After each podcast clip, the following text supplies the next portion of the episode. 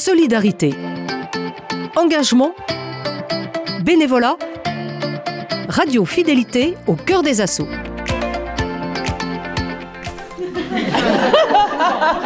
J'y suis, Jean-Marie. J'y suis, j'y reste. Les rires de femmes fusent dans cette maison un peu cachée, nichée au fond de la propriété du centre Ozanam, en plein cœur de Nantes, dans le quartier Saint-Félix. Cette maison, c'est celle des Providentiels. Providentiel, c'est une association née en 2020 qui anime et développe des maisons chaleureuses dédiées aux femmes qui ont besoin de tisser des liens, de sortir de leur quotidien solitaire parfois, de se retrouver entre femmes ou qui ont besoin de rebondir. Les raisons sont nombreuses et chacune de ces femmes a la sienne. Après Nantes, c'est à La Roche-sur-Yon qu'une maison providentielle a ouvert ses portes début janvier et une troisième est en cours d'aménagement à Angers. Le concept plaît et il est utile. On a voulu en savoir plus, alors cette semaine, rencontre avec les providentiels. Et c'est d'abord avec Anuk, l'une des cofondatrices, que nous avons échangé. Bonjour Anne. Bonjour. Vous êtes l'une des cofondatrices de l'association Providentielle avec euh, Anne de Rocchini. Il y a trois ans, vous créez cette association.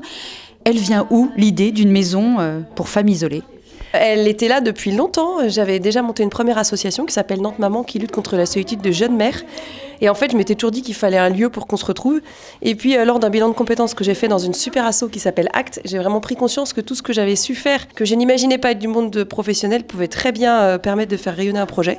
Donc j'ai ressorti le dossier, je l'ai travaillé, je l'ai pitché. Et puis euh, Anne faisait Acte avec moi. On ne se connaissait pas tellement parce qu'on s'est rencontrés chez Acte. Et lors d'un atelier, elle m'a dit Est-ce que tu peux me montrer ton business plan? Donc j'ai rigolé. Je lui ai dit Mais je n'aime pas les chiffres et je n'ai pas de business plan. et c'est là où je me suis rendu compte qu'elle était indispensable parce qu'elle m'a expliqué comment ça se travaillait. Et puis après, elle a embarqué à 100% avec moi dans le projet.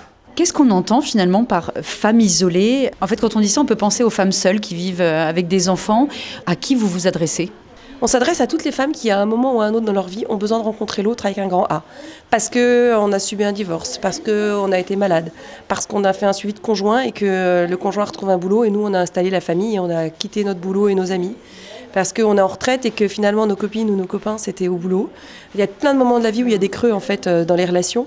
Et puis parfois les moments où on va pas très bien, c'est des moments où on a du mal à aller vers les autres. Alors quand on vient dans cette maison, rien que le fait de pousser la porte, ça veut dire qu'on ouvre son cœur au fait de rencontrer les autres et on vient tout avec ce dénominateur commun d'avoir envie de rencontrer les autres de façon authentique. Et quand on vit quand on va pas bien, il y a quand même une certaine limite, j'imagine.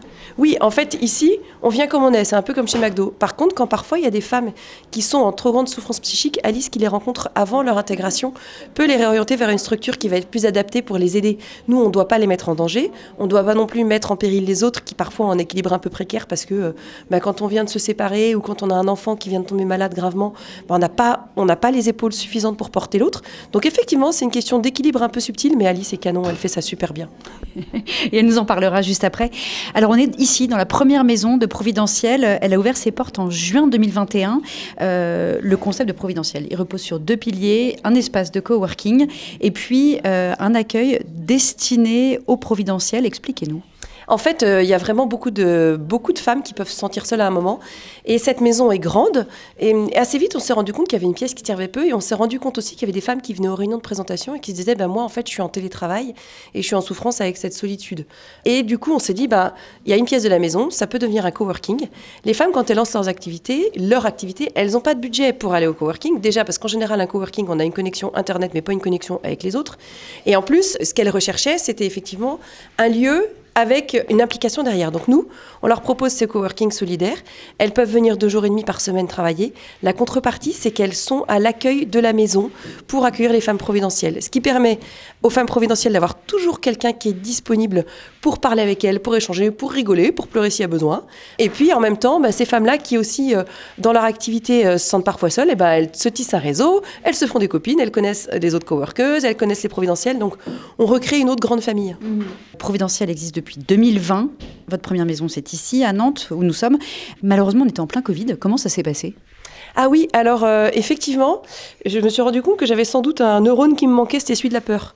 Donc, en plein Covid, euh, bah, on ne s'est pas arrêté là. Et moi, j'ai passé un bon paquet de mon Covid au téléphone à parler du projet.